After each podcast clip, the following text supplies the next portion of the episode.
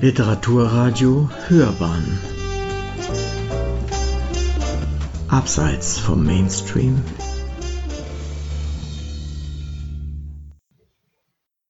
Literaturkritik.de Wenn die Welt jeden Tag ein bisschen mehr zu Ende ist. Mischung aus Climate Fiction und Nature Writing.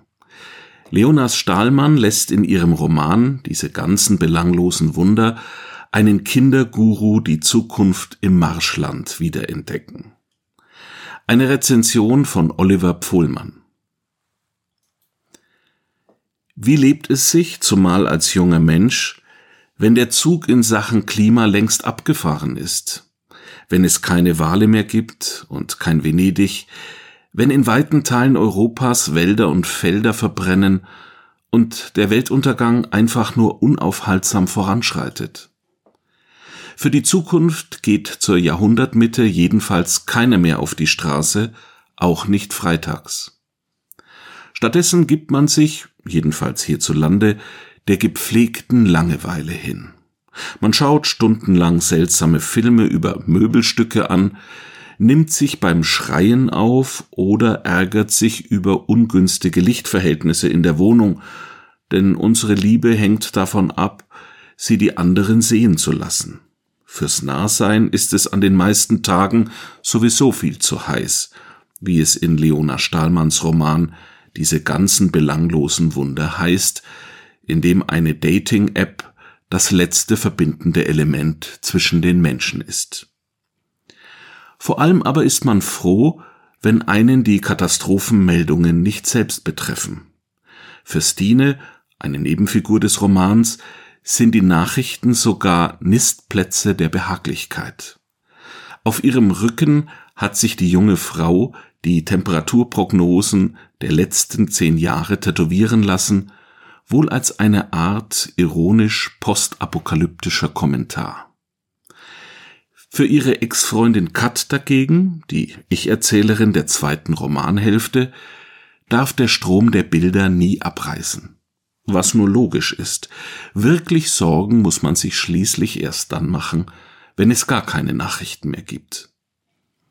Von schöner Ironie ist dabei, dass sich Kat in dieser zukunftslosen Welt ihren Lebensunterhalt mit Online-Tarot-Sitzungen verdient.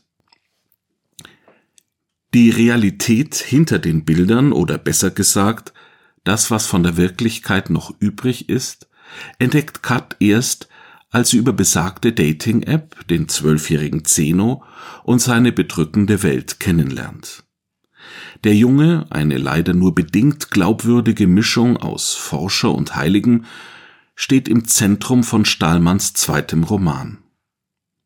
Die 33-jährige Autorin die vor zwei Jahren mit dem eindrucksvollen Roman Der Defekt über ein BDSM-Pärchen in der Provinz debütierte, hat nun mit diese ganzen belanglosen Wunder eine ambitionierte Romandystopie vorgelegt, eine Mischung aus Climate Fiction und Nature Writing.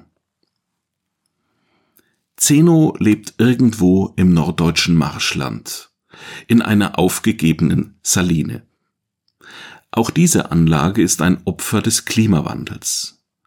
Für die Salzgewinnung ist es inzwischen entweder zu trocken geworden oder der nahe Fluss, die blanke Elle, tritt nach Starkregen über seine Ufer und überschwemmt Becken und Anwesen. Jetzt ist die Saline ein Geheimtipp für Liebhaber von Lost Places, also abhanden gekommene Orte. Ausflügler kommen aus der Stadt und kaufen gern als Mitbringsel das Salinensalz in den liebevoll beschrifteten Marmeladengläsern, das Leda, Zenos Mutter, zuvor im Großhandel besorgt hat. Die erste Romanhälfte erzählt davon, wie sich die schwangere Leda einst von der Welt in die aufgegebene Saline geflüchtet hat. Seitdem wird sie von der Frage gequält, wie sie in eben diese Welt noch ein Kind setzen konnte. Zeno hingegen kommt mit der sich vollziehenden Apokalypse erstaunlich gut zurecht. Seit seiner Geburt ist jeden Tag der Welt ein bisschen mehr zu Ende, aber für das Kind war das Zukunft genug, einen Tag zu haben, und dann den nächsten, vermerkt die Erzählerin und vergleicht Zeno mit einem Astronomen, der mit Forscherblick die Wunder des Marschlandes erkundet, vom Geräusch, das reifende Maulbeeren machen, bis zum ausgeschiedenen Salz, das sich in den Haaren des Milchkrauts sammelt. Andererseits erkundet der heranwachsende Junge über die Dating-App aber auch das Rätsel Mensch. In der zweiten Romanhälfte, nachdem sich seine Mutter auf und davon gemacht hat, sammelt Zeno einige ausgewählte Exemplare um sich und macht aus der Saline eine Art Kommune mit sich selbst als Kinderguru, der Neuankömmlinge wie Kat mit Weisheiten beeindruckt, wie der Tod sei nur ein Richtungsproblem oder der kleinste vorstellbare Ort finde sich im Gehege seiner Seitenhühner auf einem Futterkorn. Hier passiert absolut nichts, heißt es einmal gegen Ende des Romans, und das ist auch sein Hauptproblem. Denn bei all seiner Aktualität fehlt ihm leider ein die Lektüre vorantreibender Plot, wie ihn etwa Roman Ehrlichs Climate Fiction Roman Malé auszeichnet, ein Werk, das sich zum Vergleich deshalb anbietet, weil sich hier ebenfalls in einer am Klimawandel zugrunde gehenden Welt Aussteige in einer Art Niemandsland versammeln, bei Ehrlich die gerade noch aus dem Wasser ragende Ex-Hauptstadt der Malediven. Eben das, ein Niemandsland, ist in Stahlmanns Roman das in größtmöglicher Detailliertheit und Präzision beschriebene Marschland für die sich hier versammelnden Figuren, ein liminaler Raum zwischen Meer und Land, ein Möglichkeitsraum ohne Grenzen oder festen Boden, mit einer zumindest für kurze Zeit plötzlich wieder offenen Zukunft.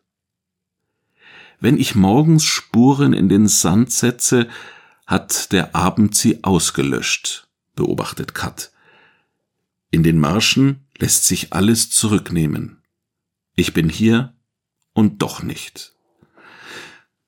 So wenig dieser Roman daher als Ganzes zu überzeugen vermag und auch in einigen Überzeichnungen nervt, wie die zunehmend inzestuös aufgeladene Atmosphäre zwischen Leda und Zeno, so sehr beeindruckt er im Einzelnen. Ob es um berückende Vergleiche geht, wie Zenos Hände, die mit Hühnerblut gepunktet sind wie flüssige Sommersprossen, um Sinneswahrnehmungen, wie das Geräusch, das Spinnen beim Trockenreiben ihrer Beine machen, um immer neue elegische Beschreibungen einer Natur im Todeskampf oder um die bedrückende Skizzierung einer von apokalyptischer Enui heimgesuchten Jugend, die ihrer Zukunft nur noch beim Verglühen zuschauen kann. Sie hörten, wenn die Welt jeden Tag ein bisschen mehr zu Ende ist. Mischung aus Climate Fiction und Nature Writing. Leona Stahlmann lässt in ihrem Roman diese ganzen belanglosen Wunder einen Kinderguru die Zukunft im Marschland wiederentdecken. Eine Rezension von Oliver Pfohlmann. Sprecher Matthias Püllmann.